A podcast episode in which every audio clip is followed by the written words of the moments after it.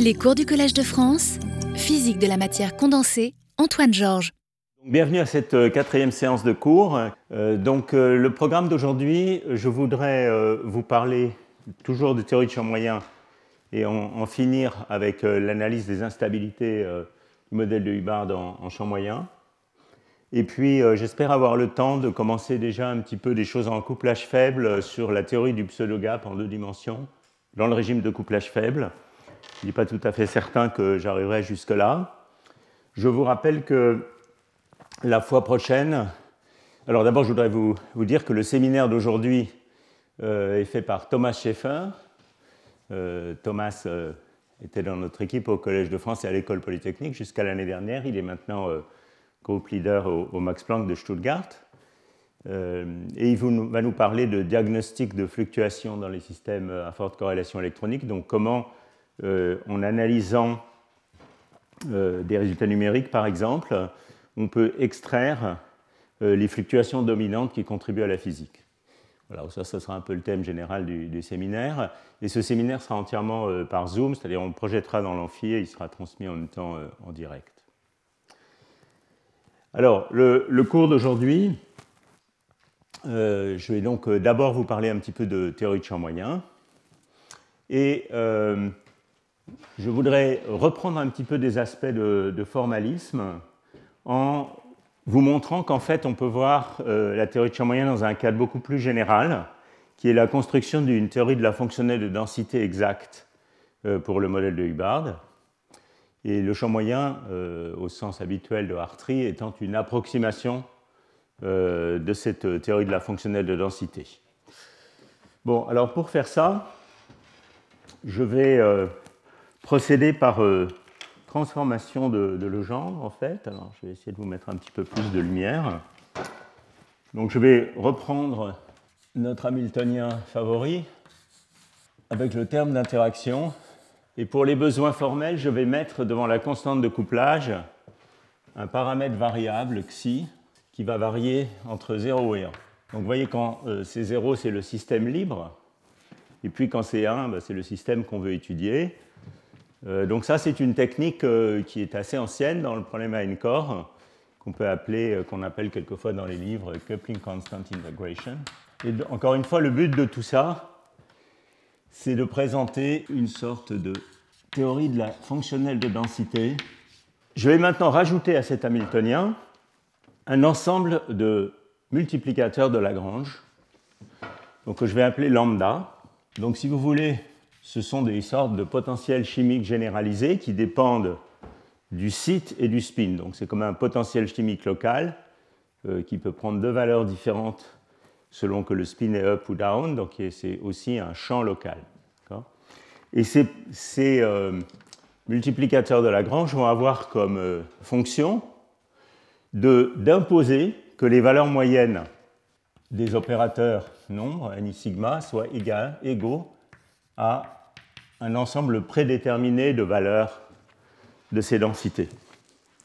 Alors il y a une manière un peu euh, formelle de faire ça, mais qui est vraiment juste euh, construite à la transformée de, Legendre, qui consiste à introduire une fonctionnelle oméga qui soit à la fois une fonctionnelle des densités qu'on veut prédéterminer, qu'on qu'on s'est donné au départ, et des multiplicateurs de Lagrange. Alors ça c'est un petit peu analogue à ce qu'on appelle la fonctionnelle de Wien-Kadanoff, si on veut, à part qu'elle est introduite ici pour des, opérateurs, des, valeurs moyennes d'opérateurs statiques. On ne contraint, pas les, fonctions de Green. Euh, mais si on généralisait cette construction, comme on le fait par exemple souvent dans le physique du problème corps, et en particulier, c'est une manière de, construire la théorie du champ moyen dynamique, on a vu ça il y a deux ans, euh, on peut construire la fonctionnelle de Bahan-Kadanoff comme une fonctionnelle des fonctions de Green et des paramètres conjugués qui sont les self-energy. Bon, c'est très analogue.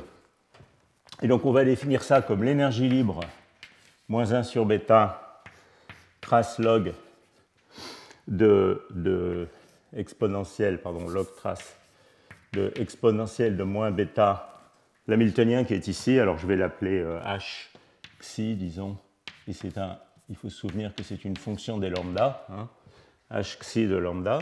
Et puis je vais lui rajouter le terme qui est juste des nombres, lambda i sigma et ni sigma.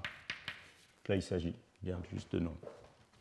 Alors vous voyez que précisément la propriété, si j'impose que la fonctionnelle oméga est variationnelle par rapport au multiplicateur de Lagrange, eh bien ceci est équivalent à imposer que les multiplicateurs sont choisis de manière à imposer que les valeurs moyennes d'opérateur n soient égales à cet ensemble prédéterminé de valeurs petit n.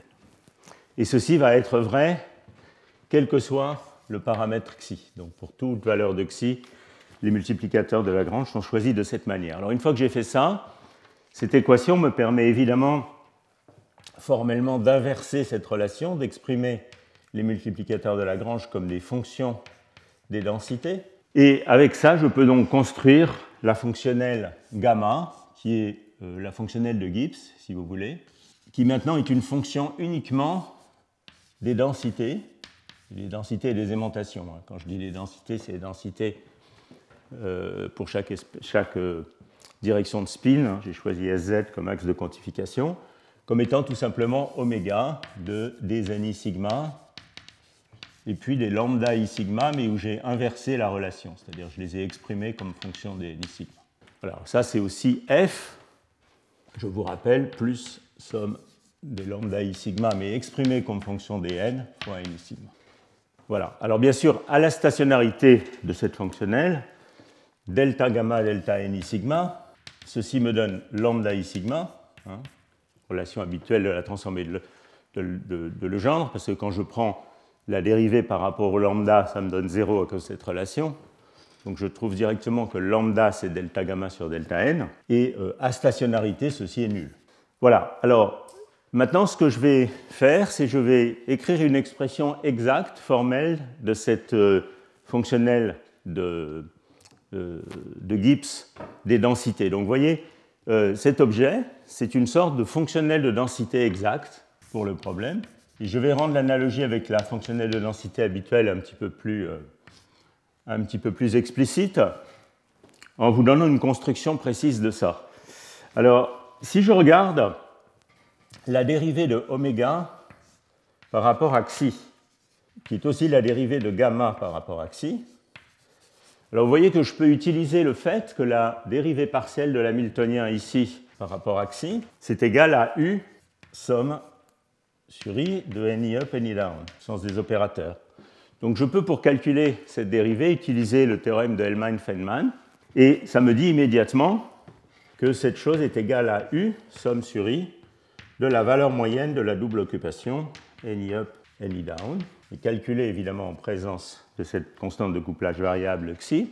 Et je peux maintenant intégrer cette équation pour donner une construction de gamma des ni sigma pour le système physique, c'est-à-dire à xi égale 1, le système qui nous intéresse, en écrivant que c'est gamma de ni sigma pour xi égale 0, qui est un système libre, donc j'appellerai ça dans la suite gamma 0 des ni sigma, plus u fois l'intégrale de 0 à 1 des xi de la valeur moyenne de ni up, ni down, alors, il faut prendre cette expression un petit peu avec un grain de sel. On doit calculer cette valeur moyenne en présence de xi, d'une part, et d'autre part, avec un ensemble de ni sigma fixé grâce au multiplicateur de Lagrange. Donc, c'est la double occupation quand toutes, les, occupations locales sont fixées. Alors, vous voyez que ça, ça me donne une construction formelle de cette, cette fonctionnelle. Euh, et pourvu, évidemment, il y a une hypothèse là-dedans, hein, que la relation entre les lambda et les n sont inversibles pour que la, transformée de Legendre existe. Euh, mais modulo cette hypothèse, on a construit une sorte de fonctionnel de densité exacte euh, pour le problème. Évidemment, formellement, on ne sait pas vraiment calculer ce terme. Et euh, cette fonctionnelle de densité fait apparaître une référence ici, qui est celle du système libre. Alors, qu'est-ce que c'est que gamma 0 ben, Gamma 0, c'est tout simplement euh, un problème, comment on construit gamma 0, donc la partie, euh, la partie axi égale 0 de, cette fonctionnelle, eh bien c'est tout simplement un problème libre. J'ai omis les potentiels chimiques, hein, le potentiel chimique global dans toute cette discussion par simplicité, mais il est là quand même. Donc c'est le problème libre placé dans un potentiel extérieur local et des champs extérieurs locaux qui sont choisis de manière telle que les ni sigma, mais cette fois calculés dans l'Hamiltonien libre, soient égaux à mon ensemble prédéterminé de densité. Donc ça, c'est très analogue à la représentation de Kohn-Sham euh, de la densité locale, dans la théorie de la fonctionnelle de densité, hein, où on représente les densités locales par un système d'électrons libres, dans un potentiel bien choisi. Et il me faut plus de craie. Ce potentiel bien choisi, ici il s'agit de potentiel et de champs locaux, hein, c'est très analogue au potentiel de Kohn-Sham, pour ceux qui connaissent la fonctionnelle de densité. Donc on a un système représentatif qui est un système d'électrons libres dans euh, des champs et des énergies de site euh, euh, bien choisis, de manière à représenter la densité exacte. Et ceci n'est pas une approximation, c'est une représentation, c'est un système représentatif de mes densités.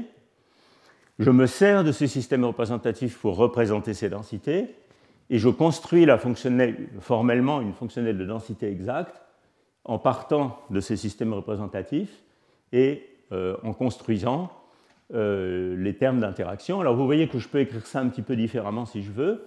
Je peux écrire ça comme un terme euh, qui serait le terme où ces valeurs moyennes sont calculées à xi égale 0. Donc ça donnerait, enfin je peux séparer ça si vous voulez entre valeur moyenne et fluctuation. Donc je peux réécrire ce terme u intégrale de 0 à 1 d'xi de valeur moyenne découplée, donc il va me donner any up, any down, puisque j'ai imposé que euh, les densités sont fixées, cette intégrale à ce moment-là disparaît. Et puis un terme de fluctuation qui est u intégrale de 0 à 1 d'xi du, du corrélateur connecté. Et là, on est en complète analogie avec la théorie de la fonctionnelle de densité, où on a le système représentatif de Kohn-Sham, l'énergie de Hartree, et puis ce qu'on appellerait, dans le contexte de la fonctionnelle de densité, l'énergie d'échange et corrélation, donc euh, tout ce qui vient des fluctuations et des corrélations de la de Hartree. Et vous voyez que la théorie de champ moyen, c'est simplement négliger ces fluctuations et approcher la fonctionnelle de densité par euh, les deux premiers termes, c'est-à-dire tout simplement ces deux termes ici. Ça, c'est l'approximation de champ moyen, qui dans le contexte du modèle du Hubbard se réduit juste à l'approximation de Hartree, qui consiste juste à, négliger ces termes. Mais en principe, et même en pratique, si on veut, on peut utiliser cette expression pour construire de meilleures approximations de cette fonctionnelle de densité. Par exemple, une chose qu'on peut faire, et ça a été fait euh, dans certains articles, euh, pas tout à fait sous cette forme, mais dans cet esprit, disons, on peut donner une construction perturbative systématique de cette fonctionnelle. Ça, c'est une chose qu'on peut faire. On peut aussi, par exemple, penser à des approximations de cette euh, fonctionnelle d'échange et corrélation en utilisant la localité du problème. Il y a différentes choses qu'on peut imaginer de faire. On peut chercher des approximations qui interpolent entre la limite libre et la limite atomique.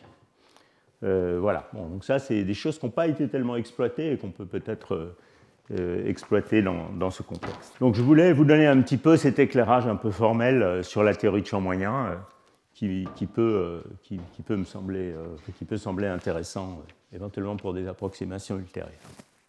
Bon, alors je voudrais utiliser également cette fonctionnelle des, densités pour maintenant vous parler un petit peu de fonction de réponse. Et puis je reviendrai euh, ensuite euh, aux, aux, instabilités qu'on trouve en champ moyen. J'en avais déjà un petit peu parlé la dernière fois, mais je vais, euh, je vais revenir dessus aujourd'hui. Donc voyons voir, où est-ce que je vais me placer? Je vais effacer ça, et je vais peut-être garder cette expression. Je vais garder cette expression. Je veux aussi vous rappeler que je peux écrire ça un peu différemment si je veux. Donc, au niveau du champ moyen, je peux écrire cette expression comme le, au lieu d'utiliser les densités, je peux utiliser les, les, densités par, pour chaque composante de spin. Je peux bien sûr utiliser les densités locales et les aimantations locales selon z si j'ai envie. Cette fonctionnelle, à ce moment-là, pardon, gamma, au niveau du champ moyen, ça va être gamma 0, donc exprimé aussi en fonction des n et des m. Hein. Et puis ici, vous trouverez u sur 4, somme sur i de ni carré moins ni carré. Je vais m'en servir dans un instant pour dériver les fonctions de réponse. Donc maintenant, je voudrais euh, parler un peu de fonctions de réponse. Et je vais utiliser une propriété très générale qui relie euh, la réponse du système à un champ extérieur euh, à, aux dérivés, aux secondes du potentiel de Gibbs où on a contraint les aimentations ou les densités locales. Donc ça, c'est juste une propriété très générale des, des transformés de, de Legendre, mais je vais vous la rappeler rapidement. Donc, pour parler de fonction de réponse, j'ai besoin de mettre un champ extérieur. Donc, je vais euh, ajouter dans mon Hamiltonien, alors disons des champs locaux qui sont conjugués ou des potentiels chimiques locaux qui sont conjugués à la densité totale sur un site, et puis euh, des champs magnétiques locaux qui sont conjugués à l'aimantation selon Z. Alors j'aurais pu les appeler euh, lambda i sigma, quelque chose comme ça, mais ça rend les choses un petit peu plus physiques de les appeler comme ça. De manière plus générale, si vous voulez, j'ajoute à mon Hamiltonien, comme on fait toujours dans la théorie de la réponse linéaire, des, champs extérieurs lambda i aux opérateurs qui m'intéressent. Donc euh, les lambda, ça va être, disons, soit mu, soit, soit h. Et puis l'opérateur en question, bah, c'est soit la densité totale sur le site, soit le, soit le spin sur le site. Alors, et puis je vais appeler phi, d'une manière générale, phi, comme paramètre d'ordre, la valeur moyenne de l'opérateur OI calculée dans l'Hamiltonien H.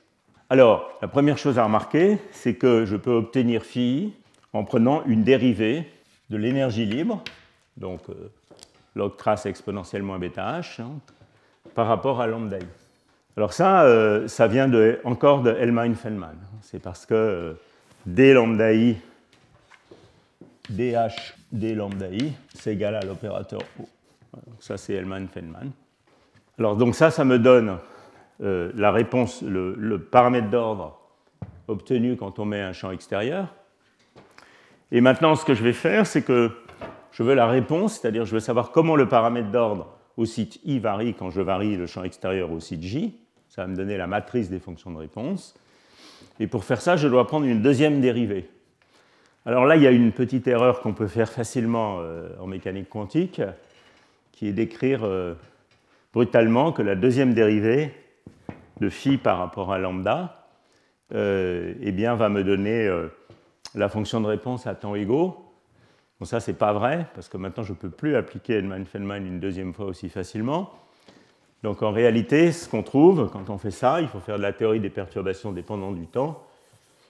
Bon, c'est des choses de base, je ne les fais pas en détail au tableau parce que je n'ai pas le temps. Je voudrais quand même revenir à la physique du modèle de Hubbard assez vite. Ce qu'on trouve quand on fait ça, c'est que d phi d lambda j, ce n'est pas la fonction de réponse à temps égaux, donc qui est évidemment la deuxième dérivée de l'énergie libre par rapport à lambda i lambda j, ça c'est bien sûr vrai. C'est l'intégrale de la fonction de réponse sur le temps. Donc ici, j'utilise par exemple un formalisme de temps imaginaire où je quantifie euh, euh, je quantifie en temps imaginaire, le temps va de 0 à bêta avec bêta égale 1 sur kt, hein, c'est la température, et eh bien de la fonction de réponse connectée OI de 0 ou de taux OJ de 0 moins la partie connectée, la partie disconnectée. Voilà, donc ça c'est l'intégrale de la fonction de corrélation CIJ de l'opérateur O en fonction de taux. Et donc ce que me donne cette euh, dérivée, donc la, susceptibilité thermodynamique du système, hein, c'est la fonction de réponse, ici la partie réelle de la fonction de réponse, donc je mets un prime pour partie réelle, prise à oméga égale 0, puisque c'est l'intégrale sur le temps. D'une manière plus générale, évidemment, on, veut s'intéresser à la fonction de réponse dynamique qui J de taux de oméga complète. Alors, ce que je veux vous montrer, c'est que cette quantité est reliée à la deuxième dérivée par rapport au, paramètre d'ordre phi de la fonctionnelle de Gibbs gamma qu'on avait tout à l'heure. Donc là, je l'ai exprimé comme la fonctionnelle f. Je voudrais l'exprimer comme la, fonctionnelle de Gibbs. Alors pour faire ça, ce n'est pas compliqué. J'écris tout simplement que les phi Donc je reviens à ma fonctionnelle de, gamma. Hein, je veux relier ça au gamma des phi. Alors pour faire ça, on, voit que euh, phi, c'est phi exprimé au point de stationnarité des multiplicateurs de Lagrange que j'avais introduit tout à l'heure, qui sont des fonctions de phi, des phi. Prenons une dérivée de cette chose-là par rapport à phi, vous trouvez que delta ij, donc je prends une dérivée par rapport à phi j, vous trouvez que delta ij, c'est la somme sur k de d phi d lambda k des, des valeurs stationnaires des lambda des j. Ça, c'est la fonction de réponse, hein, puisque c'est la, dérivée euh, qui m'intéresse. Donc c'est la somme sur k de qui ik. Alors ici, qui ik, c'est la fonction de réponse à fréquence nulle, hein, euh, fois d de gamma, puisque lambda c'était d gamma euh, des phi, d de gamma sur d phi k j. Donc qu'est-ce que ça me dit ça? Me dit que le produit de la matrice fonction de réponse par cette matrice des dérivées secondes euh, est égal à 1. Et donc, euh, je trouve que qui?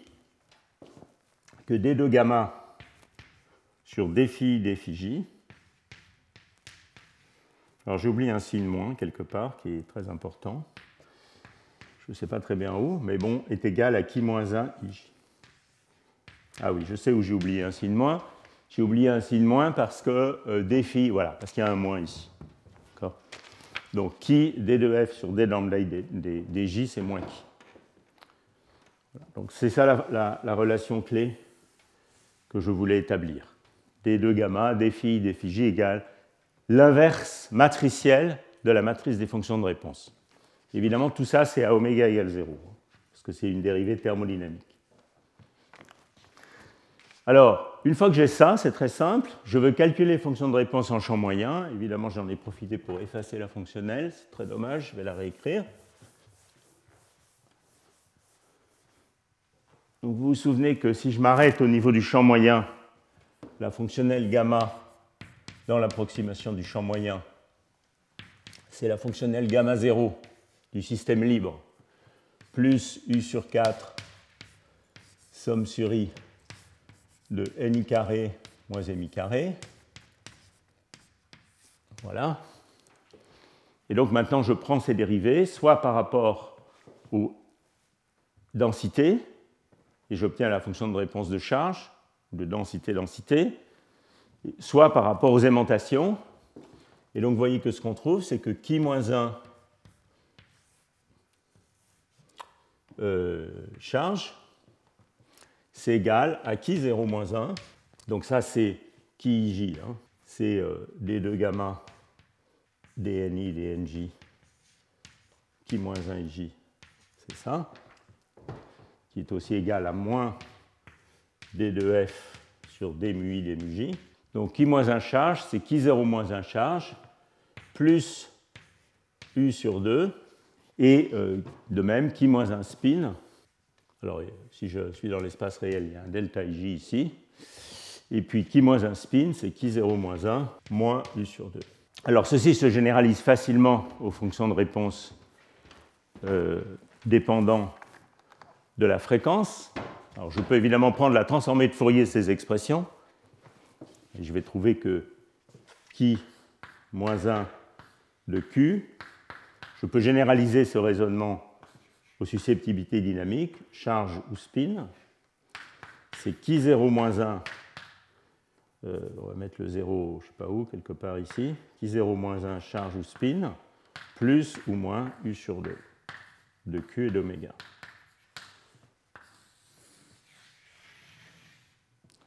Donc voilà l'expression des fonctions de réponse en champ moyen. Et vous voyez que ça, c'est une, pour ceux, je pense qu'il y a beaucoup d'entre vous qui connaissent cette expression. C'est ce qu'on appelle l'approximation RPA. RPA pour euh, Random Phase Approximation. Et vous voyez que c'est tout simplement l'expression naturelle des fonctions de réponse en champ moyen quand on pense en champ moyen en termes de euh, fonctionnelle de Gibbs est de transformer de, de Legendre à paramètres d'ordre fixé. Et c'est la bonne manière d'y penser en fait. Voilà, donc ça c'est l'approximation RPA pour les fonctions de réponse. Évidemment, ce n'est pas, pas, une expression exacte, hein. c'est euh, le premier terme du développement perturbatif des, inverses des susceptibilités en puissance de U. On peut aussi le, dire comme ça. Bon, on va voir dans un tout petit instant les conséquences de, cette, euh, de, cette, euh, de ces formules. Voilà, bon, ça, ça clôt un petit peu la, partie, je dirais, un peu plus formelle que je voulais euh, vous faire au cours précédent, en fait, mais j'avais pris du retard sur la, théorie du champ moyen. Et maintenant, je vais revenir à des conséquences pratiques alors d'abord, euh, ben, puisqu'on est aux fonctions de réponse, on peut le faire en, partant des, susceptibilités. Donc, je vais revenir ici. Pour avancer avec ces fonctions de réponse dans l'approximation RPA, il faut que je sache calculer la fonction de réponse du système libre. Alors ça, c'est un exercice simple que je ne vais pas vous refaire en détail qui est de calculer Q0-1, donc du système libre, calculer la fonction de réponse Q0 de Q et d'oméga, qu'on appelle aussi quelquefois la fonction de Linard. Il y a plusieurs manières de faire ça. Une manière, c'est d'utiliser un petit peu de problème à n-core et de voir la fonction de Linard comme une convolution de deux fonctions de Green. Donc ça, c'est une manière de faire. Je calcule tout simplement, pour ceux qui aiment les diagrammes, cette bulle avec deux fonction de Green libre ici, 1 sur euh, oméga plus mu moins epsilon k. Alors, euh, si on a un vecteur d'onde q qui arrive ici, on aura par exemple ici k, ici k moins q. Euh, voilà. Ou je pourrais mettre aussi, peut-être c'est plus simple, k et k plus q, peu importe. Donc chacune de ces fonctions ici est une fonction de Green libre. Et donc je dois faire une convolution de 1 sur oméga plus mu moins epsilon k plus q et 1 sur i oméga plus mu moins epsilon k, à la fois sur les fréquences et sur les vecteurs d'onde. Donc ça, c'est une manière de faire. Une autre manière de faire, en fait, c'est d'écrire les équations de champ moyen pour euh, un ordre euh, euh, incommensurable Q arbitraire. Alors ça, on peut le faire si on prend un ordre spirale, par exemple. Je n'ai pas le temps de vous le faire au tableau, mais c'est facile à faire parce que on n'a pas besoin de faire une grande cellule unité. On peut continuer à le faire de la même manière que en fait, on fait l'antiferromagnétique que je vais vous faire maintenant. Et puis on prend explicitement deux dérivés euh, de, de, la réponse du système par rapport au champ appliqué, et on obtiendrait la même expression par des moyens pédestres sans utiliser de diagramme. Donc, il y a ces deux manières de faire, il y en a certainement d'autres.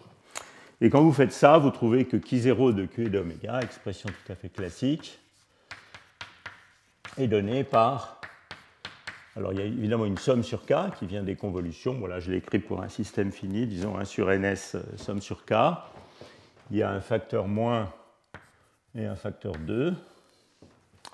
Et puis f de epsilon k moins mu moins f de epsilon k plus q mu divisé par oméga plus epsilon k moins epsilon k plus q. Vous voyez qu'il y a un moins ici si j'ordonne les choses de cette manière. Vous verrez tout de suite pourquoi tout à l'heure. Voilà, donc ça c'est une expression classique de la, fonction de Linhart euh, du système libre. Euh, évidemment, euh, pour le système libre, le, le Q0 de charge est égal au Q0 de spin alors, euh, juste une petite remarque ici, c'est parce que j'ai défini SZ comme étant n up moins n down, pas 1 demi de n up moins n down. Je me suis affranchi du, facteur 1,5 dans la définition du spin. Sinon, euh, Q0 euh, spin serait un quart de Q0 charge. Mais pour rendre les choses simples, j'ai défini SZ comme n up moins n down, donc Q0 spin est égal à Q0 charge. Alors, une petite remarque sur cette fonction de Linhart, des choses bien connues. On va d'abord, dans un premier temps, regarder euh, le cas euh, d'une instabilité ferromagnétique, juste rapidement.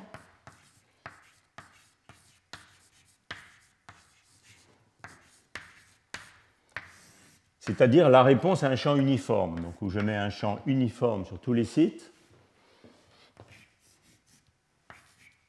qui va donc se coupler au spin total. D'accord? Donc ça, ça correspond, puisque je, je, je, couple de manière uniforme au spin total, ça correspond à la limite Q égale 0. Vecteur d'onde uniforme. Alors vous voyez sur cette expression que si je fixe oméga,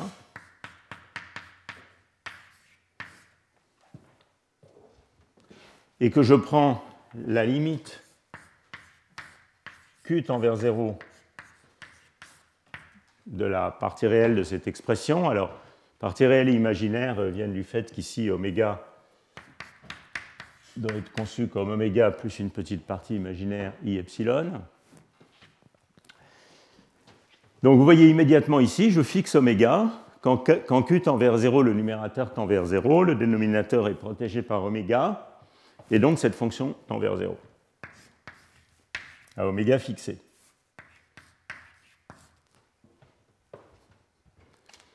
Alors est-ce que ça, ça veut dire que le système a une susceptibilité ferromagnétique nulle?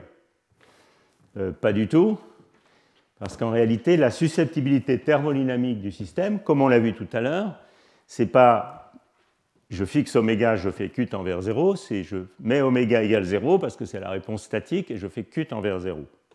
Et là, les choses se passent bien différemment parce que vous voyez que si oméga est nul au départ, le numérateur et le dénominateur sont tous les deux, s'annulent tous les deux quand Q tend vers 0. Autrement dit, et c'est un fait bien connu, les, fonctions dans les fonctions de réponse, la limite Q tend vers 0 et la limite oméga tend vers 0 ne commutent pas. Et les fonctions de réponse thermodynamiques, c'est la limite où je mets oméga égale 0 d'abord, et je regarde ensuite la réponse du système au vecteur d'onde qui m'intéresse.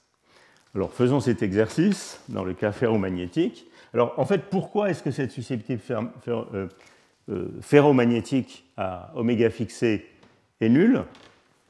Eh bien pour une raison très simple, qui est que l'hamiltonien commute, ça on l'a vu euh, en grand détail dans les cours précédents, c'est une des symétries qu'on a utilisées quand on a regardé les diagonalisations exactes, l'hamiltonien commute avec le spin total. Vous vous souvenez, on, a beaucoup utilisé ça. Donc comme l'hamiltonien commute avec le spin total, la fonction de réponse aimantation totale, aimantation totale ne peut pas avoir de dynamique. Donc elle est indépendante du temps, et c'est pour ça que la seule réponse est à oméga nu. Mais évidemment, c'est une particularité du fait qu'on a regardé un champ conjugué à une quantité conservée. Ça ne serait pas le cas, comme on va le voir tout à l'heure, avec l'aimantation, euh, alternée. Alors maintenant, faisons l'exercice inverse, c'est-à-dire euh, prenons d'abord oméga égale 0 et ensuite q tendant vers 0. Alors dans ce cas-là, il faut faire un tout petit peu plus attention, ça veut dire, comme les deux, le dénominateur et le numérateur sont tous les deux singuliers, il faut les développer. Et donc je vais développer epsilon k plus q sous la forme epsilon k plus eh bien, euh, q gradient de epsilon, etc. Et donc vous voyez que j'obtiens quoi? J'obtiens qui prime 0 de q tend vers 0 oméga égale 0, donc la fonction de réponse thermodynamique. Le numérateur me donne une dérivée de la fonction de Fermi par rapport à l'énergie, donc j'obtiens deux fois la dérivée. Alors, comme Q est ici, ça me donne moins la dérivée, mais il y a un moins devant. Ça, ça tombe très bien, parce que comme ça, je trouve une fonction de réponse positive. Donc l'intégrale sur la zone de bruit loin, normalisée, hein, c'est ça que je veux dire, de moins df d epsilon k. Alors j'ai oublié de vous dire ici, f c'est la fonction de Fermi. F de x, f de epsilon, c'est 1 sur 1 plus exponentielle de bêta epsilon. Bêta, c'est toujours 1 sur 4. Et donc je trouve ici, vous voyez, deux fois l'intégrale d'epsilon, d de epsilon, de moins df d epsilon, où d de epsilon c'est la densité d'état. Et par exemple, dans la limite t tend vers 0, cette dérivée moins df d epsilon tend vers une fonction delta. Il y a un mu qui se promène ici, hein, parce qu'il y a un mu dans la fonction de Fermi, il est là-bas. Et donc ça, ça me donne, dans la limite t tend vers 0, deux fois d du niveau de Fermi. Alors maintenant, si vous utilisez cette expression dans l'expression des susceptibilités en champ moyen, autrement appelée euh, expression RPA, Vous voyez que bon, les deux se compensent. Et vous voyez que ça, ça suggère une instabilité ferromagnétique lorsque U fois D de epsilon F. Alors ça, c'est un critère de température nulle. Hein. Lorsque U D de epsilon F est plus grand que 1. Et c'est ce qu'on appelle le critère de Stoner. Si on en croit ce critère, on devrait trouver qu'il y a la possibilité d'une instabilité ferromagnétique du modèle de Hubbard quand U euh, est plus grand que cette valeur critique 1 sur d de epsilon f, évidemment, il faut comparer cette instabilité avec d'autres instabilités possibles à d'autres vecteurs d'onde. Je vais faire ça tout de suite. Mais je vous annonce tout de suite que ce, ce critère de Stoner, c'est-à-dire le critère d'instabilité en champ moyen, est extraordinairement optimiste. Et en réalité, euh, le vrai diagramme de phase euh, est très loin, du, quantitativement au moins, du de sa description en champ moyen. Donc ce, critère est, euh, disons, on va dire, overly optimistique ou pessimiste selon que vous aimez ou non le ferromagnétisme. Bon, voilà. Alors, euh, donc ça, c'était une application directe des fonctions de réponse euh, dans l'approximation du champ moyen. Maintenant, ce que je voudrais faire, c'est reprendre les équations du champ moyen et écrire les équations à l'intérieur de la phase ordonnée. On va très rapidement le faire pour le ferromagnétisme, puisqu'on y est. Et puis ensuite, je vais rapidement passer au cas antiferromagnétique qui est le plus pertinent en fait pour la, pour la discussion d'aujourd'hui. Donc je vais vous euh, revenir à la théorie du champ moyen euh, complète. Disons, on regarde l'intérieur de la phase ordonnée. Ça, c'est un critère en, venant de la, de, la, de la phase non magnétique. Et on va résoudre les équations du champ moyen maintenant à l'intérieur de la phase ordonnée. Peut-être garder la fonction de Linhart, on va s'en servir par la suite et je vais reprendre ici. Donc, théorie de champ moyen du ferromagnétisme. là, je me spécialise à un type de phase où la densité locale est uniforme, mais l'aimantation locale, mi, vaut une valeur finie m. Donc, l'aimantation uniforme ferromagnétique. Alors, vous voyez que dans le cadre de la, théorie du champ moyen, je dois résoudre un problème d'électrons libres qui est défini par ma matrice de saut TIJ plus eh bien, vous vous souvenez que les énergies de site, c'était epsilon i up égale u ni down.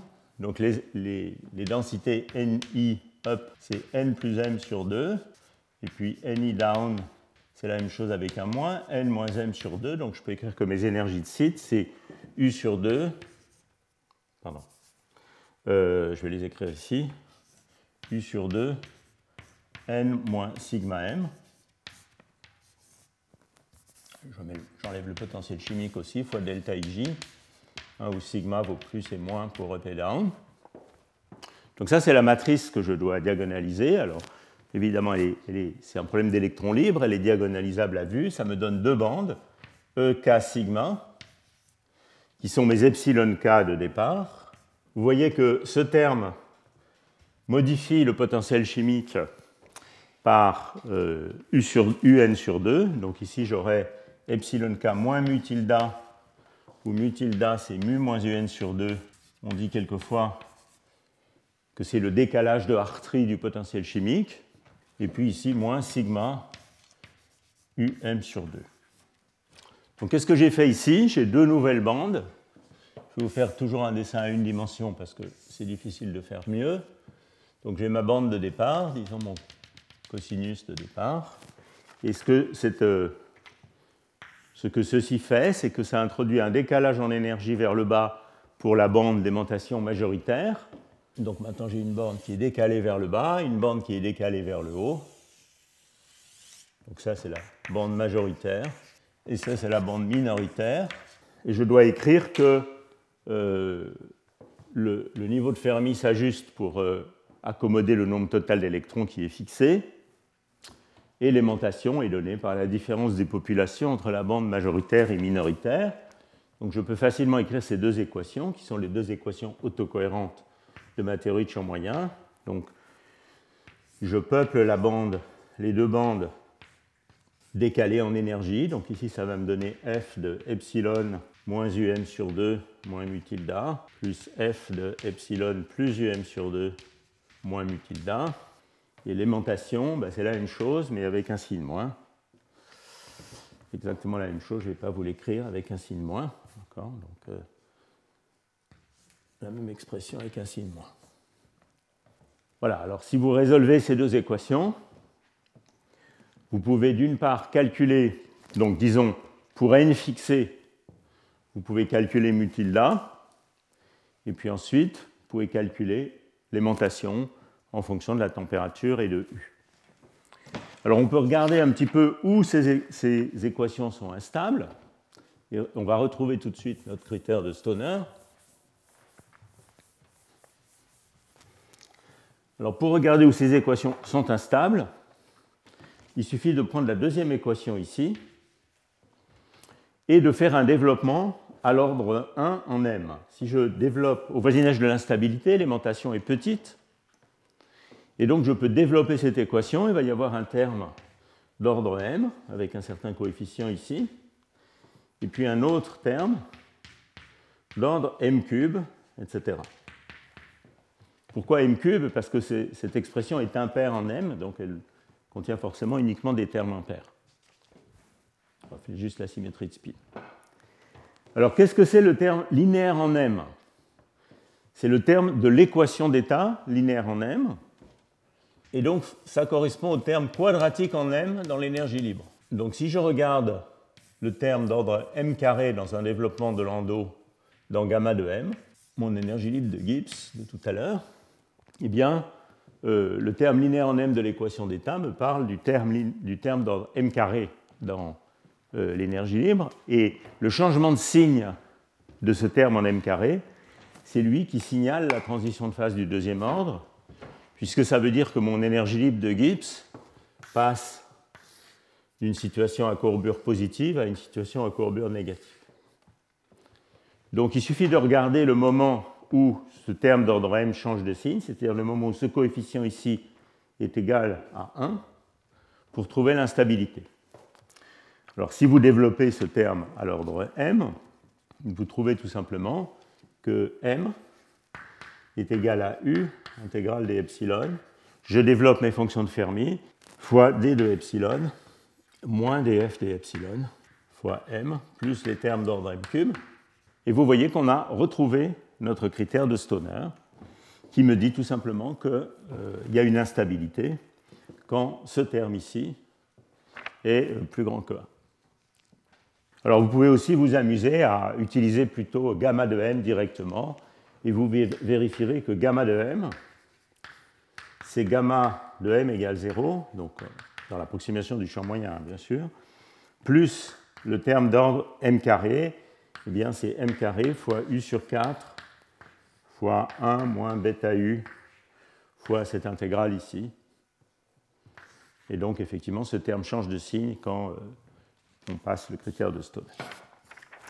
Voilà, donc ça, c'est le, les équations de champ moyen dans la phase ferromagnétique. Et je vais vous montrer tout à l'heure un diagramme de phase. Bon, je vais peut-être vous le montrer tout de suite, après tout, pourquoi pas. Alors voilà, donc ceci est un diagramme de phase dans l'approximation de champ moyen qui ne considère que deux types d'ordres possibles. en réalité, euh, dans l'approximation de champ moyen, il y a beaucoup d'autres ordres possibles, comme on va le voir dans un instant.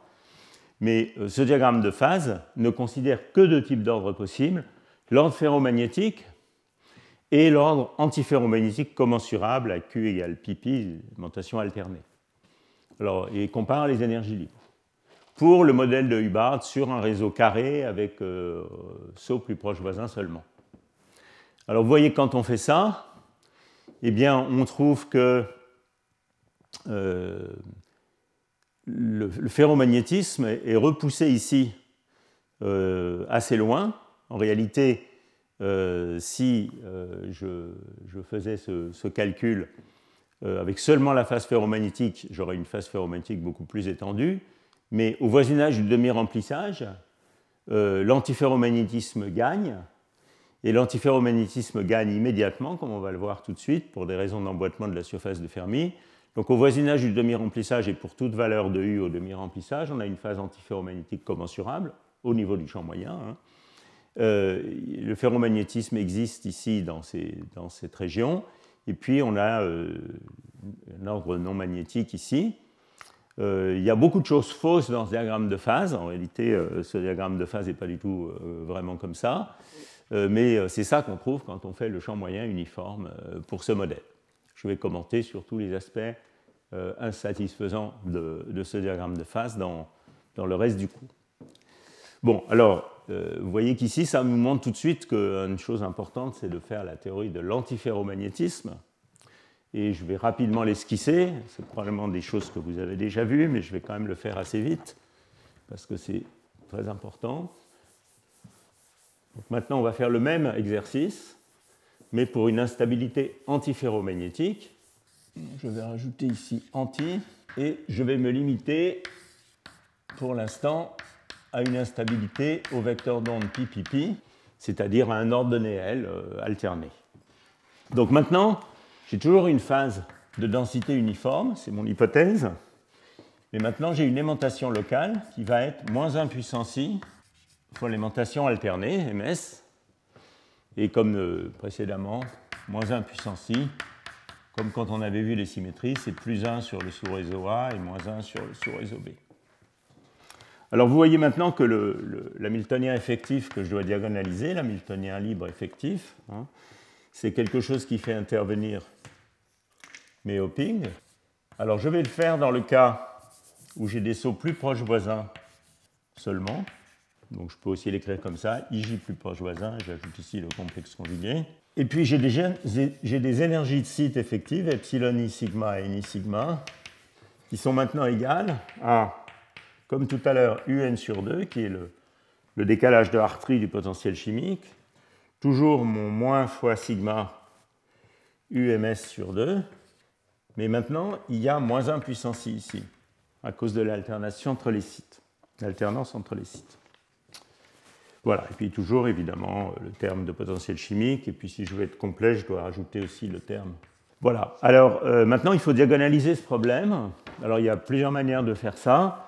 La manière la plus simple, à mon avis, c'est d'introduire maintenant, des, comme j'ai deux sous-réseaux et qu'ils ont des, des, énergies de site inéquivalents, je n'ai plus que de l'invariance par translation sur euh, euh, une cellule unité deux fois plus grande, donc avec des translations de vecteurs deux fois plus grands. Euh, et donc il est commode d'introduire les transformés de Fourier partiels sur le sous-réseau A et le sous-réseau B. Donc ça c'est le nombre de sites dans le sous-réseau A. Ça c'est les sites du sous-réseau A, exponentielle de IKRI, C croix I sigma. La même chose pour le sous-réseau B. Hein. Donc ça, ça serait C croix K sigma A. Et puis euh, de même, C croix I sigma, c'est 1 sur racine de n. Donc maintenant, je vais introduire un indice alpha qui vaut A ou B. Donc ça va être C croix I alpha sigma. Ça, c'est le nombre de sites sur chacun des sous-réseaux. Et puis, euh, je vais mettre ici somme sur K alors je peux travailler dans la zone de Brillouin réduite, qui correspond sur le réseau carré, par exemple. Ça, c'est ma zone de Brillouin de départ, qui va de moins pi sur A à pi sur A, dans les deux directions. Et la zone de Brillouin réduite, c'est celle qui correspond euh, aux translations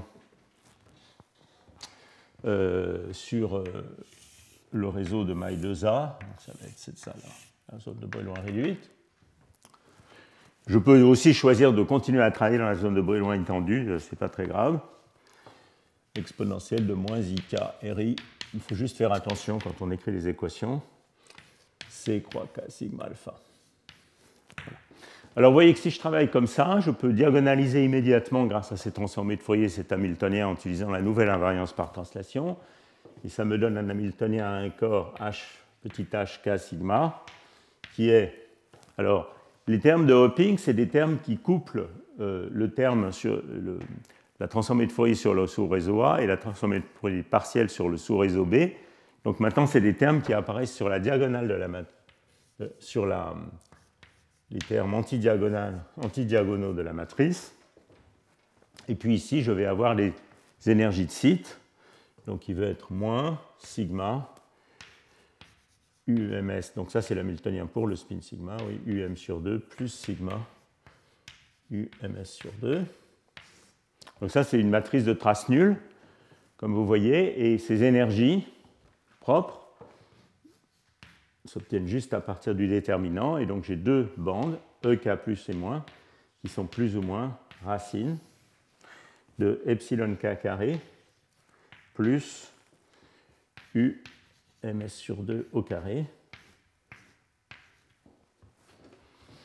Je peux aussi dire que introduire une échelle d'énergie delta, qui est la moitié du gap entre les deux bandes, delta égale UMS sur 2. Vous voyez que tout ça commence à beaucoup ressembler à la théorie BCS, et ce n'est pas un hasard, puisque j'avais expliqué euh, lors du premier cours déjà qu'il y avait dans le cas de mi-rempli euh, une symétrie entre le problème BCS et euh, le AU négatif et le problème AU positif. Mais vous allez voir dans un instant que cette analogie avec la théorie BCS, il faut la prendre avec un petit grain de sel. Je vais expliquer ça tout de suite. Alors, pour finir l'écriture des équations de champ moyen, je dois calculer donc le, dessin, si vous voulez, des, bandes maintenant. je crois que j'ai un, slide en fait pour ça, ça sera peut-être mieux. Voilà, le dessin des bandes, il est ici, à une et deux dimensions. Donc ce que vous avez ici, c'est euh, la bande de départ, donc moins 2 cosinus k, disons à, une dimension. Pour représenter facilement euh, ces deux branches plus ou moins racines, j'ai aussi représenté la branche décalée euh, epsilon k plus q, ou qui est aussi égale à moins epsilon k dans ce cas.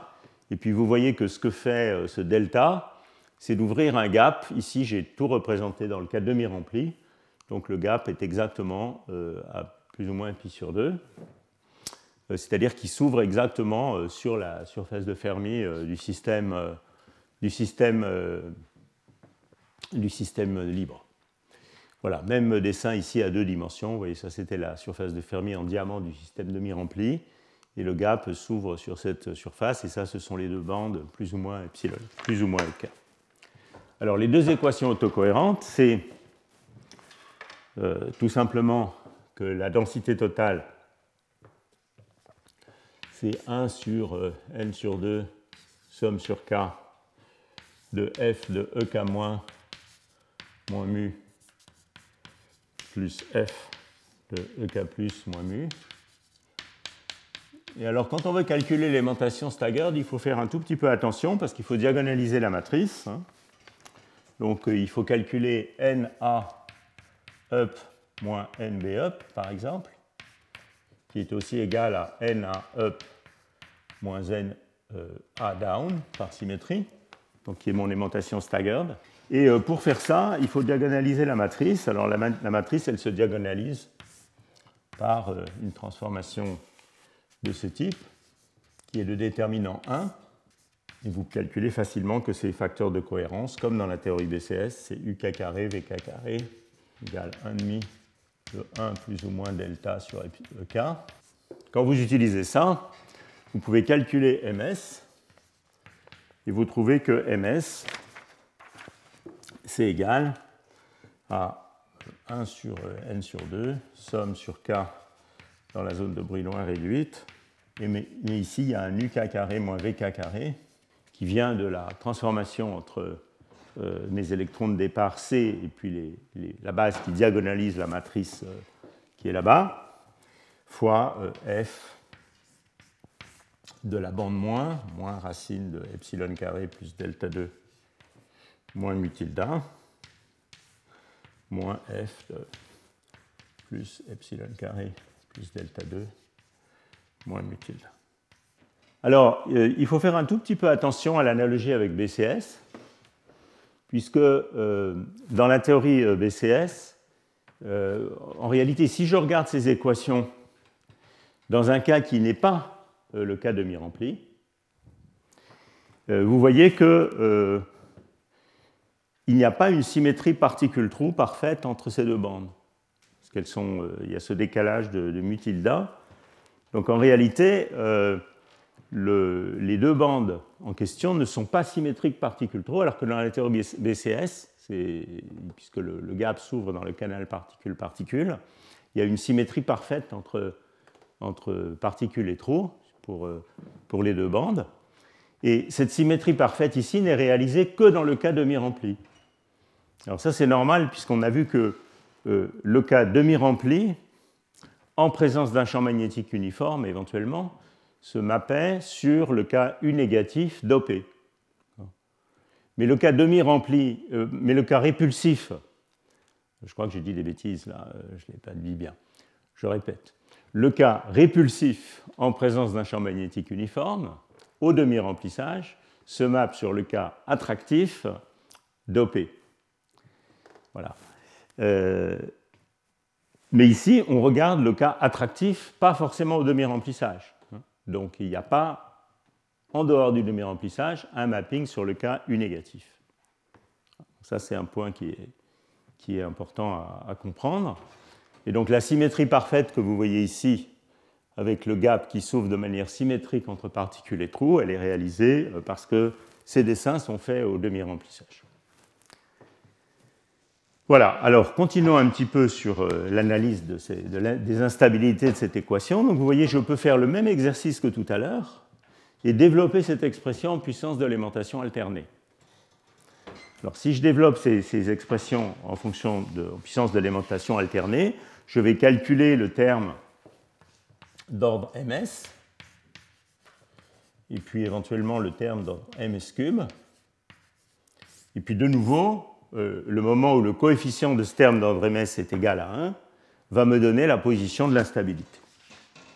Alors vous pouvez faire ce petit exercice de développement et ce que vous trouvez à ce moment-là, c'est tout simplement l'équation suivante qui est que 1 égale u sur 2 intégrale d epsilon d de epsilon sur racine de epsilon 2 plus delta 2 et un terme qui vient des dérivés de la fonction de Fermi, tangente hyperbolique de bêta sur 2, racine de epsilon 2 plus delta 2. J'ai écrit ces termes au demi-remplissage quand mu tilde égale 0.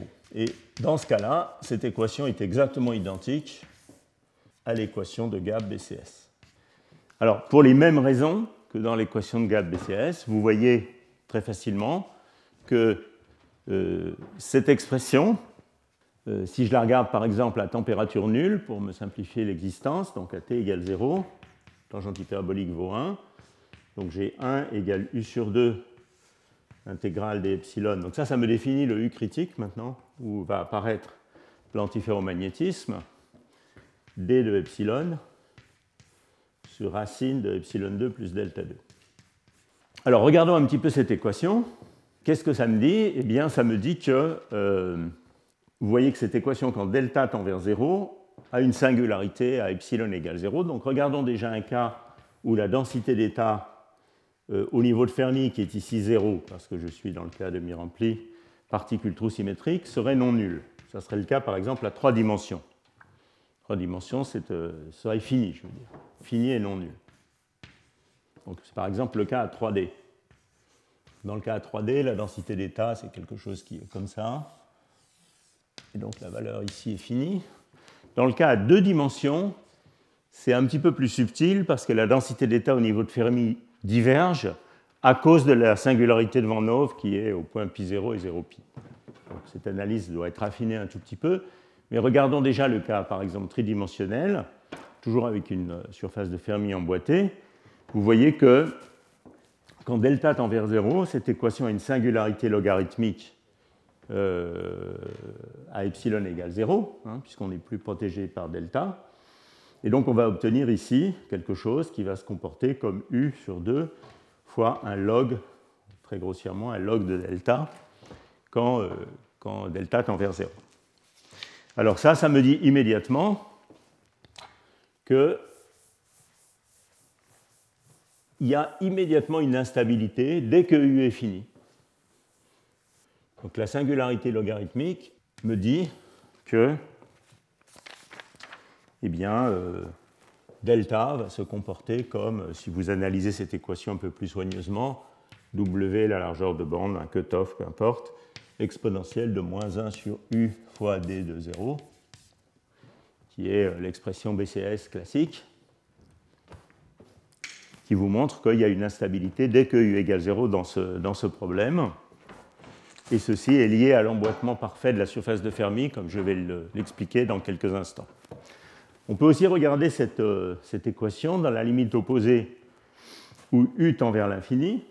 Donc quand U tend vers l'infini, en fait ça, ça me donne le gap pour toutes les valeurs de U, si vous voulez. Quand U tend vers l'infini, vous voyez que ce qui se passe, c'est que delta va devenir grand. Euh, donc c'est ce terme qui domine. L'intégrale ici en epsilon carré n'a plus la dépendance en epsilon carré n'a plus d'importance. Donc ici, l'intégrale de la densité d'état est 1, et vous trouvez immédiatement que 1 vaut U sur, dans U sur 2 delta, ce qui veut dire que delta est égal à U sur 2, comme on dit le gap entre les deux bandes de delta vaut U. Et quelle est l'interprétation de ça? Eh bien, l'interprétation de ça, tout simplement, c'est que delta, 2 delta, dans ce contexte, est le gap de charge euh, pour, euh, le, coût, pour euh, la différence d'énergie, en fait, entre enlever un, trou, enlever un électron de mon système demi-rempli ou ajouter un électron et créer une, double occupation. Ça, ça me donne U, et c'est le gap de charge du système. Alors, cette expression qui est ici est un peu plus compliquée dans le cas d égale 2. Dans le cas, dans le cas d égale 2, il y a une singularité de Van Hove. La densité d'état diverge logarithmiquement en zéro. Voilà un dessin très grossier. Et euh, en analysant cette équation, vous trouvez que delta, c'est quelque chose, euh, delta sur le hopping, c'est quelque chose qui est exponentiel de moins 2 euh, pi racine de t sur u. Vous voyez que ça augmente la valeur du gap. Et il y a d'ailleurs eu pas mal de spéculations, en particulier au début de la théorie des OTC, sur l'importance de la singularité de Van Hove pour augmenter la valeur de TC dans ces systèmes, à cause de cette racine carrée qui est là. Voilà, alors ceci éclaire un petit peu, je pense, ceci éclaire un petit peu le, le, diagramme de phase que je vous montrais tout à l'heure. Où est-il? Voilà ici. Donc vous voyez euh, que euh, ceci est clair pourquoi on avait une instabilité antiferromagnétique dès qu'on augmentait U, dès qu'on avait U infinitésimal à partir de U égale 0 dans le cas demi-rempli. Donc ça, ça résulte de l'emboîtement parfait de la surface de Fermi. Et l'analogie directe avec la, théorie BCS, euh, voyez aussi ce que je disais tout à l'heure, c'est-à-dire que quand vous êtes en dehors du demi-remplissage, la symétrie particule-trou parfaite qui est essentielle dans la théorie BCS est brisée, et même si l'équation en général a une certaine similarité formelle avec la théorie BCS, euh, eh bien, il faut une valeur critique de U pour induire la transition dans ce cas-là. Bon, donc ça, ça c'est cette frontière ici, hein, entre la phase paramagnétique et la phase antiferromagnétique, c'est tout simplement le résultat de l'équation qui est là. Et en revanche, pour comparer, euh, pour trouver cette frontière ici, il faut faire un calcul d'énergie, l'énergie libre, qui compare l'énergie libre de la solution ferro qu'on a calculée tout à l'heure et l'énergie libre de la solution euh, antiferro. Voilà. Donc si on fait ça, eh bien, dans le cas du modèle de Hubbard euh, demi-rempli, euh, dans le cas du modèle du bar, pardon, à deux dimensions en fonction de la densité U à température nulle. Si on admet seulement ces deux phases, on trouve ce diagramme de phase. J'ai extrait ce diagramme de phase d'un article classique qui est antérieur au, au cupra supraconducteur, qui est dû à Hirsch, qui, dans le même article, commençait par la théorie de champ moyen, mais dans le même article, faisait une des premières simulations Monte-Carlo déterminantales euh, de, ce, modèle. Euh, donc c'était en 85 et euh, c'est assez amusant de relire cet article parce que les, méthodes Monte Carlo à l'époque étaient, en raison de l'utilisation de cet algorithme déterminantal, étaient confinées à très haute température. Et à très haute température, eh bien, ils ne voyaient pas de corrélation magnétique. Et donc il en concluait qu'un euh, diagramme de phase possible du modèle de Hubbard à deux dimensions était euh, celui-ci dans toute sa simplicité, c'est-à-dire un isolant antiferromagnétique dans l'état fondamental ici à température nulle au demi-remplissage, et puis un métal paramagnétique partout ailleurs. Alors on sait depuis que la réalité est quand même beaucoup plus compliquée que ça, et c'est assez rafraîchissant de, regarder cet article, qui est, un, très bel article, hein, euh, c'est une première simulation du modèle Hubbard bidimensionnel, je crois. Voilà, alors euh, arrivé à ce point, euh, vous avez absolument tous les éléments en main pour essentiellement deviner le diagramme de phase. Alors je vais continuer un petit peu au-delà de mon, comme j'ai commencé en retard, je vais continuer euh, au moins un bon quart d'heure. donc vous avez tous les éléments en main pour essentiellement deviner le diagramme de phase, au moins d'un cas simple, comme le cas, enfin simple si on peut dire, comme le cas tridimensionnel de mi-rempli. Alors pourquoi je dis tridimensionnel et pas bidimensionnel? Eh Bien parce que comme on va le voir euh, vers la fin du cours, et en tout cas euh, beaucoup au début du cours prochain. Toutes ces histoires euh, de champs moyens, c'est très bien, mais à deux dimensions en particulier, on a le théorème de Merlin-Wagner et les fluctuations des modes de Goldstone qui détruisent toute possibilité d'ordre magnétique à longue portée à température finie. On peut parler évidemment d'ordre dans l'état fondamental, mais à deux dimensions, les fluctuations jouent un rôle absolument crucial. À trois dimensions, en revanche, on peut avoir des phases magnétiques à température finie, et donc on peut euh, imaginer qu'on n'est pas trop mal guidé par la théorie de champ moyen, au moins dans le régime de couplage faible. Et puis dans le régime de couplage fort, on peut euh, se rappeler tout ce qu'on a fait au cours 2 avec les diagonalisations exactes de petits systèmes, le, dimère et la plaquette. Et en combinant un petit peu tout ça ensemble, eh bien, on peut essentiellement deviner euh, le diagramme de phase au demi-remplissage encore une fois, en combinant un petit peu la théorie de champ moyen et les idées de couplage faible euh, dans cette limite, la projection sur un modèle de Heisenberg et, les idées de couplage fort dans la limite U grand, et puis à très haute température, on peut tout simplement s'inspirer de ce qu'on a vu sur la limite atomique de sites découplés. Tout est très local dans cette limite de très haute température, donc ce n'est pas forcément un mauvais point de départ. Et sur cette base, on peut essentiellement deviner le diagramme de phase euh, le calculer précisément, euh, c'est un peu une autre affaire, mais on peut au moins le deviner. Alors, je vais essayer de vous le, faire imaginer ici au tableau, et puis après je vous montrerai un ou deux slides. Donc toujours pour le modèle avec juste un saut plus proche voisin. Alors qu'est-ce qu'on peut imaginer? Bon, les deux paramètres qui nous restent sont la température, normalisée par le hopping, et U sur T. Alors qu'est-ce qu'on a vu?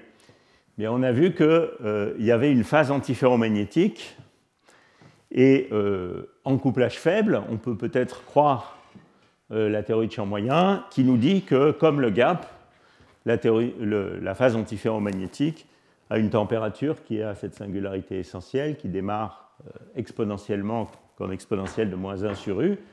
Donc ça nous dit ici qu'il va y avoir une transition antiferromagnétique qui fait quelque chose comme ça. Ça, c'est la phase antiferromagnétique.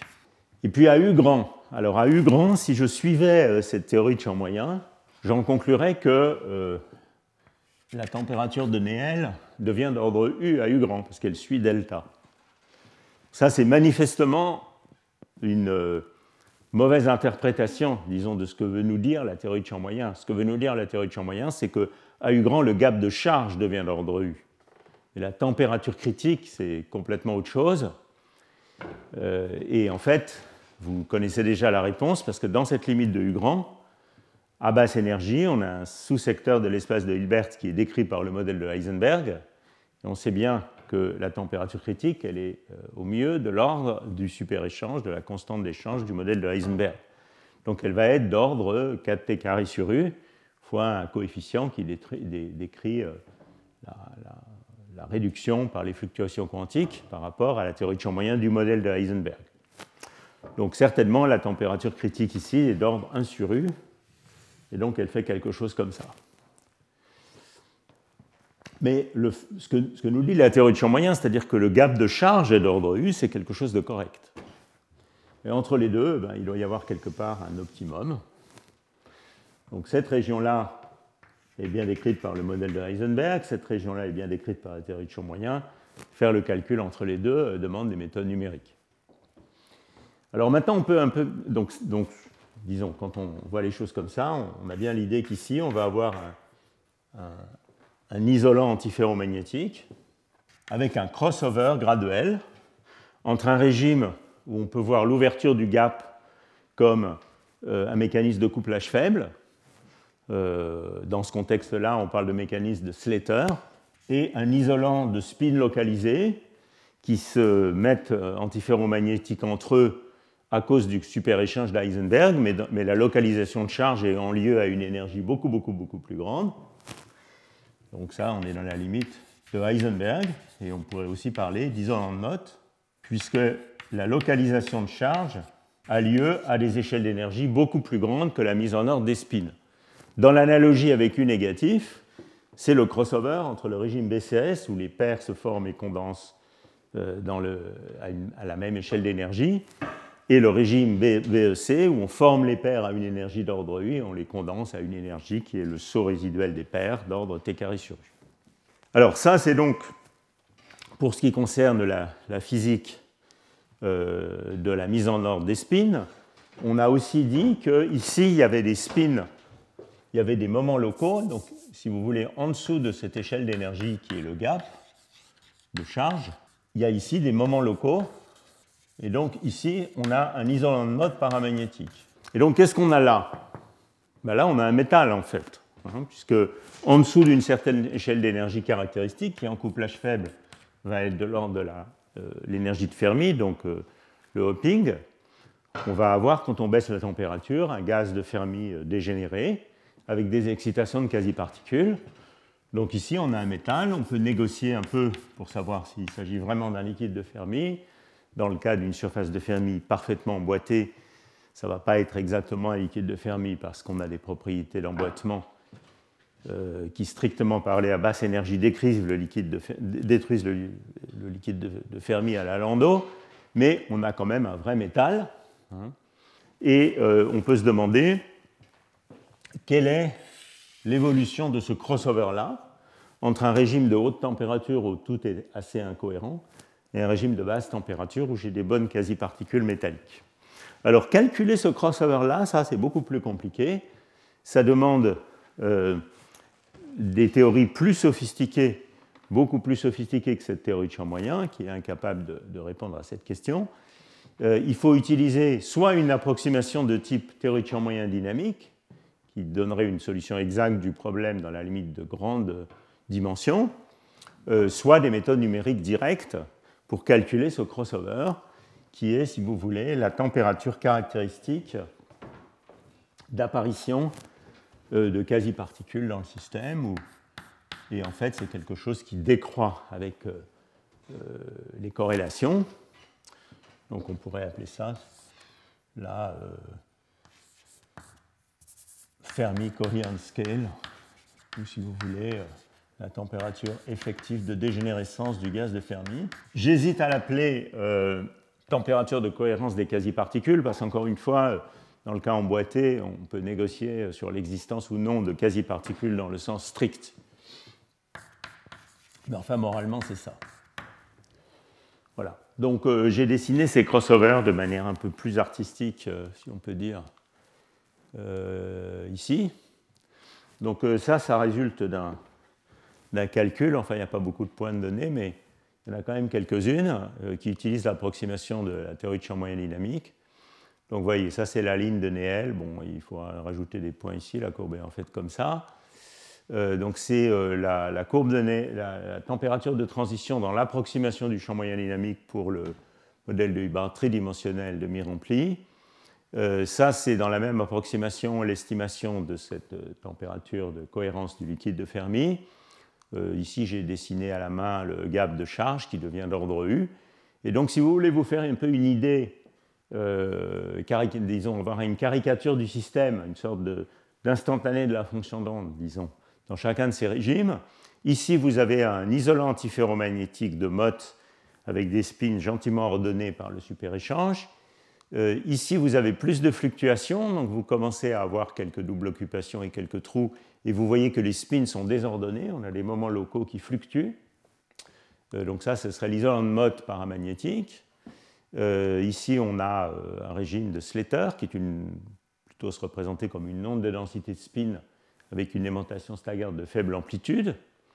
Euh, et ici, on a un liquide, disons un métal, ou je l'ai appelé liquide de Fermi sur ce slide, avec dans chaque instantané de la fonction d'onde beaucoup de double occupation et de trous, ce qui permet la mobilité des porteurs de charge.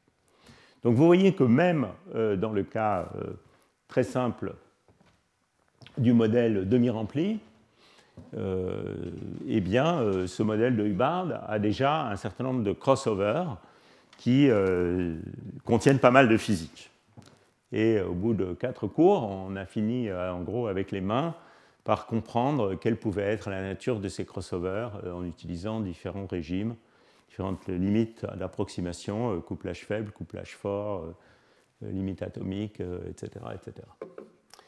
Voilà, alors si vous voulez voir une détermination plus précise de cette ligne de, transition, ici j'ai extrait ça d'un article de revue de, de Korgeringer qui parle des méthodes diagrammatiques au-delà de DMFT et qui compare différentes méthodes d'approximation pour la température de Néel euh, euh, du modèle de Hubbard tridimensionnel. Alors on peut certainement faire mieux avec les méthodes de Monte Carlo diagrammatique en particulier. Euh, donc ici c'est la théorie de champ moyen dynamique qui interpole quand même bien entre disons, le régime de Slater et le régime de Heisenberg, mais qui est évidemment trop à grand U, parce qu'elle n'a pas les fluctuations quantiques du modèle de Heisenberg. et puis ici, il y a différentes approximations, peu importe. Ici, la ligne rouge, qui est probablement assez proche de la vérité, c'est euh, un développement euh, diagrammatique euh, au-delà de la théorie de champ moyen dynamique, la méthode des gamma, dont va peut-être, je pense, nous parler un peu Thomas Schaeffer dans les séminaires de tout à l'heure. Bon, alors, comme d'habitude, je suis évidemment très en retard. Euh, et je ne vais pas avoir le temps, de vous parler de fluctuations et de deux dimensions euh, aujourd'hui, je ferai ça la prochaine fois. Je voudrais quand même complètement euh, conclure le cours sur la théorie de champ moyen. et pour ça, je voudrais revenir à la question de qu'est-ce qui se passe quand maintenant je dope ce système. Alors, que se passe-t-il? Alors, comme on l'a vu la dernière fois, euh, il y a d'une part euh, la, tendance à localiser les trous sur des euh, régions spatiales, les, mettre ensemble spatialement, donc c'est la formation de murs de domaine ou de stripes, mais il est utile pour ça de revenir quand même à l'analyse des phases homogènes, c'est-à-dire où on n'a pas ce partitionnement du système entre antiferromagnétique non perturbé et ruban de trous, mais on continue à regarder les choses en, termes de vecteurs d'onde euh, et d'instabilité dominante. Euh, et donc regarder la possibilité d'ondes de densité de spin dans le système qui ne soient pas des ondes de densité de spin commensurables à Q égale pi, mais des ondes de densité de spin avec un vecteur d'onde arbitraire. Alors ça, c'est important, en particulier parce qu'on voit bien quand on regarde cette fonction de réponse ici, qu'il va se passer des choses au vecteur d'onde, donc euh, oméga égale 0 à la réponse thermodynamique, euh, au vecteur d'onde ou Q, qui sont tels que epsilon, un vecteur d'onde kf sur la surface de Fermi, donc qui vont donc être définis de cette manière, euh, va également satisfaire epsilon kf. Bon, je vais enlever le potentiel chimique pour faire plus simple. Epsilon kf plus q égale 0. Alors si je peux trouver un vecteur d'onde Q qui euh, euh, prend un point de la surface de Fermi et l'emmène sur un autre point de la surface de Fermi, ce qu'on appelle un vecteur d'emboîtement, on voit bien que c'est ça qui va contribuer à avoir une susceptibilité magnétique grande.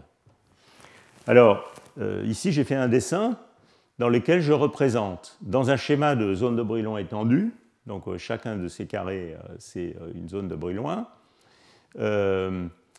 et ce que j'ai représenté, c'est la surface de Fermi euh, du système dopé maintenant. Si j'étais à deux dimensions, donc si j'étais euh, dans le système demi-rempli, euh, la zone de Brillouin, ce serait le carré, le diamant parfait, d'accord Maintenant, je suis un petit peu dopé en trou, donc ma, ma, surface de Fermi, pardon, c'est cette surface de Fermi ici, de type électron, qui contient un petit peu moins de particules.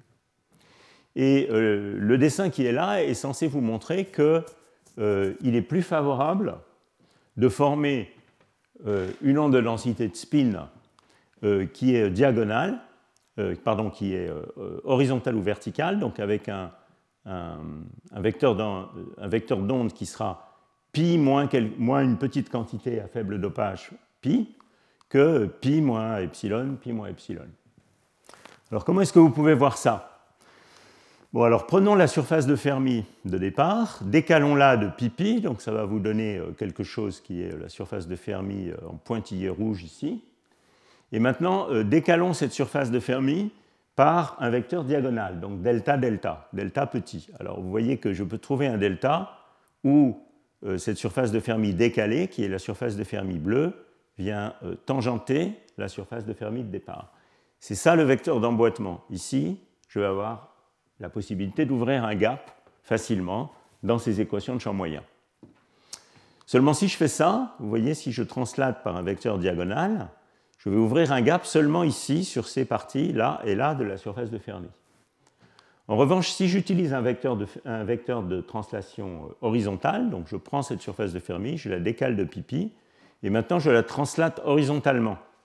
Donc vous voyez maintenant que cette surface bleue, elle vient tangenter les deux parties ici donc qui correspondrait à là, et ici de la surface de Fermi. Donc j'ouvre un gap sur une plus grande partie de la surface de Fermi.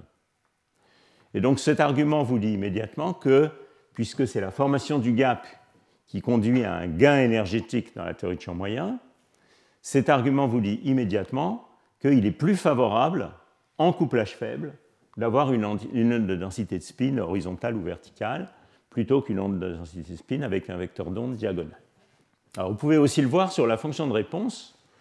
Euh, si je regarde tout simplement cette fonction de réponse ici, donc là j'ai fait un dessin dans le cas, euh, euh, demi-rempli. Donc vous voyez cette fonction de réponse, on a vu qu'elle était maximum, elle avait une divergence logarithmique en fait à qui correspond à l'instabilité qu'on a vu tout à l'heure. En revanche, quand je dope le système, eh bien, les maxima de cette fonction de réponse se déplacent à Q0, à QPi ou, ou, qui sont ces deux maxima ici, et non pas euh, ici, euh, euh, le vrai maximum, il est là. Donc ceci vous montre que en couplage faible, si on suit ces critères d'instabilité de champ moyen, on trouve une onde de densité de spin incommensurable quand on dope, donc qui n'est pas exactement pi mais qui est pi moins epsilon pi, où epsilon est proportionnel au dopage, en couplage faible. Alors, euh, voilà, bon, ça c'est la même chose.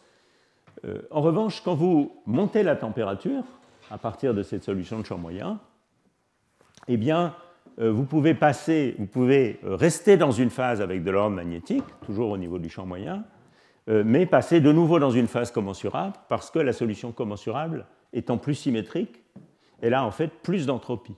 Donc vous gagnez en entropie en faisant ça. Donc ça, c'est un diagramme de phase un peu générique, disons, que vous donne la théorie de champ moyen, où en fonction du dopage, donc le, demi-remplissage est là, vous dopez, vous trouvez que euh, vous formez une onde de densité de spin incommensurable verticale ou horizontale, donc avec un vecteur pi, pi moins delta, euh, avec un certain dopage critique. Et puis quand vous partez de cette onde de densité de spin incommensurable et que vous chauffez le système, il y a une transition vers l'ordre de Néel pipi, et puis finalement vers la solution paramagnétique. Alors ceci peut être euh, raffiné. Euh, là, je montre des, diagrammes qui m'ont été fournis par euh, Liam qui est, un, stagiaire dans notre équipe, qui travaille avec Fedor Simkovic et Michel Ferrero, et qui a résolu les équations de champ moyen sur un réseau carré.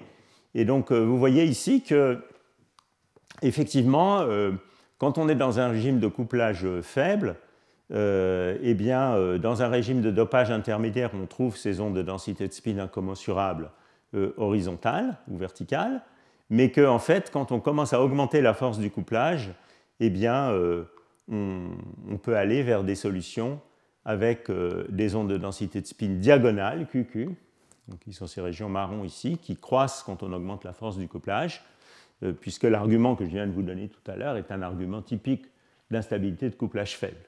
Et puis vous voyez aussi euh, le phénomène dont je parlais tout à l'heure, qui est que quand on chauffe, on repasse dans une phase, euh, dans une phase commensurable. Voilà, donc ça c'est un petit peu le diagramme de phase qu'on trouve typiquement quand on permet des ordres, disons, homogènes à des vecteurs d'onde bien déterminés. Euh, on peut raffiner ces analyses, et ça a par exemple été fait euh, dans ce type d'article, qui maintenant met en compétition tous les différents ordres possibles, homogènes, et également la possibilité d'une séparation de phases, c'est-à-dire de régions riches en trous et, de régions riches en spin, avec une construction de Maxwell. Et vous voyez qu'on trouve un diagramme de phase qui est assez compliqué au niveau du champ moyen. Tout ça, c'est le champ moyen statique. Euh, mais qui reflète un petit peu les propriétés générales dont je parlais tout à l'heure. C'est-à-dire ici, on va trouver une phase ferromagnétique, ici, on va trouver une phase paramagnétique, ici, on va trouver des, ondes de densité de spin incommensurables, horizontales ou verticales. Ici, on va partir vers une onde de densité de spin diagonale, etc. etc. Alors, que reste-t-il de ce diagramme de champ moyen quand on introduit les fluctuations? Euh, Ça, c'est une, question, euh, une bonne question. pas forcément grand-chose mais euh, ce diagramme a pour but de vous montrer ce qui se passe dans la théorie de champ moyen. En fait, on peut montrer que euh, en couplage faible, déjà, cette onde de, densité de spin incommensurable, horizontale ou verticale, est instable vers la formation de murs de domaine à basse température. Donc des solutions de type stripes, euh, dont j'ai un petit peu parlé. ça, c'est un, très très bel article paru dans le journal de physique qui montre analytiquement en fait qu'il y a une instabilité de ces euh, ondes de densité de spin incommensurables vers des murs de domaine. Je n'ai pas le temps de vous en parler en détail, mais pour ceux que ça intéresse, je vous recommande vraiment de, lire cet article. Euh, il y a un petit peu de mécanique quantique supersymétrique dans cet article qui montre l'existence d'étaliers à, énergie nulle, où les trous veulent se mettre. c'est vraiment de la jolie physique. Euh, et on trouve des solutions de ce type, avec des endroits où l'antiferromagnétisme est non perturbé, et puis des endroits au mur de domaine entre les deux euh, régions euh, où viennent se localiser la charge.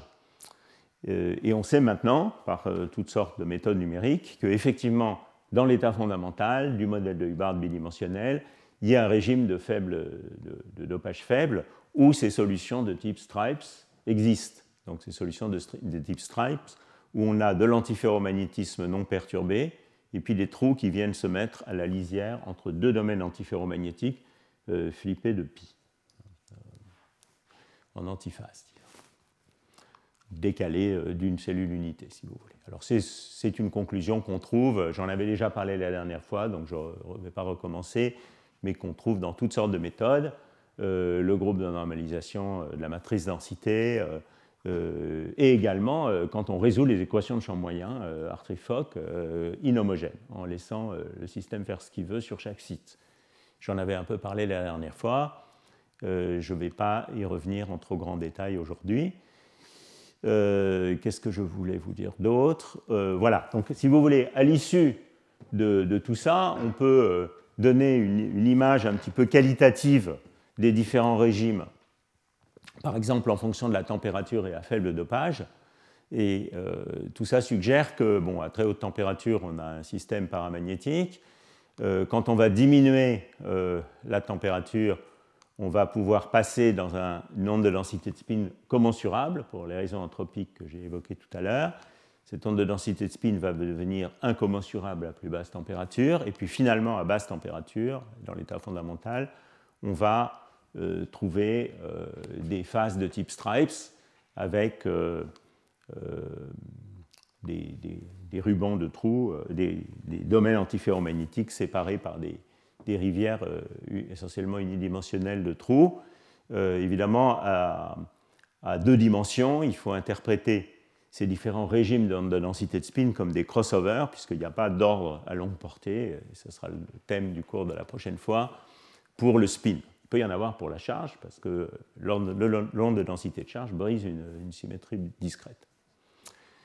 Voilà, donc il faut voir ça comme, euh, disons, euh, un aspect qualitatif.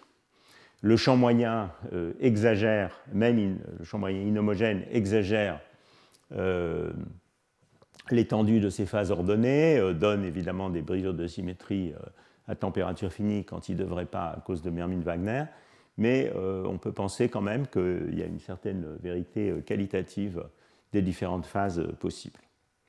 Alors je voudrais quand même finir, donc ça c'est un, des premiers travaux qui ont établi l'existence de ces phases de stripes par les méthodes de groupe d'ormation de la matrice densité.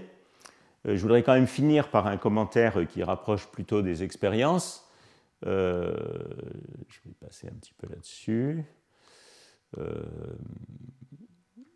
En, vous disant que ces phases avec des ondes de densité de charge ont été observées expérimentalement euh, dans, les, euh, dans, certaines familles de cuprates supraconducteurs, également dans les nickelates, là où ils ont été trouvés la première fois. Euh, ceci étant, les, phases qui sont observées expérimentalement dans ces familles de cuprates ou dans ces nickelates ne sont pas exactement ceux qui sont prédits par la théorie de champ moyen du modèle de Hubbard. dans la théorie de champ moyen, on trouve des, stripes qui sont demi-remplis avec des trous partout. ici, expérimentalement, on trouve plutôt des, des, pardon, qui sont remplis, alors qu'expérimentalement, on trouve plutôt des phases demi-remplies, donc des, phases de stripe, par exemple, de période 4 euh, pour un, remplissage un huitième, un dopage un huitième, donc où il y a un trou sur deux dans les canaux unidimensionnels. Euh, et alors on peut se poser la question de pourquoi euh, ça signale probablement que le modèle de Hubbard n'est pas exactement réaliste pour la description du matériau. On peut penser à T', on peut penser à des interactions de Coulomb de plus longue portée. Voilà, il faut placer tout ça dans le contexte, du point de vue physique, dans le contexte plus général des, phases avec ordre de charge dans les cuprates supraconducteurs, qui est un, sujet qui a connu beaucoup de, développement relativement récent. Et euh, je signale cet article de revue qui fait un peu le point sur les phases avec ordre de charge dans les cuprates supraconducteurs euh, et les développements expérimentaux récents sur ce sujet. Pour finir, dans, juste en une minute, je voudrais mentionner euh, quelque chose qui est souvent un peu mal apprécié, qui est que contrairement à ce qu'on peut penser, les approches de type DMFT sont parfaitement cohérentes avec l'existence de stripes dans l'état fondamental. Et il y a plusieurs travaux qui montrent clairement que si on fait du DMFT inhomogène, c'est-à-dire qu'on laisse le système faire ce qu'il veut sur les différents sites du réseau, eh bien, on trouve effectivement des phases de, stripes en parfait accord avec les autres méthodes numériques, comme le DMRG par exemple, enfin en parfait accord au moins qualitatif. Euh, voilà un, très bel article qui euh, fait ça, donc fait du DMFT inhomogène sur d'assez grands systèmes, et vous voyez le euh, diagramme de phase ici, c'est une étude de température nulle directe, et vous voyez ici les différentes phases de, stripes qui sont, qui sont obtenues dans ce système par ces méthodes. Voilà. Euh, très bien. Ben, écoutez, je vais m'arrêter. Euh, on va faire une pause de 5 minutes pour changer. Et puis, on va euh, ensuite accueillir Thomas Schaeffer, qui doit déjà se demander ce qu'on est en train de faire, parce qu'on est en retard.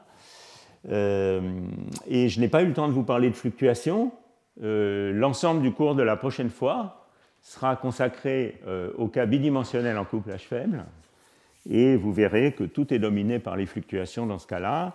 Je commencerai par vous parler un petit peu de Mermin-Wagner et de modèle sigma non linéaire pour décrire les fluctuations magnétiques. c'est le contexte le plus simple dans lequel on peut voir Mermin-Wagner à l'œuvre. Et puis ensuite, on, on arrivera à la fin du cours avec une théorie de couplage faible du pseudo-gap dû à ces fluctuations magnétiques. Voilà, je vous remercie. Retrouvez tous les contenus du Collège de France sur www.colège-2-france.fr.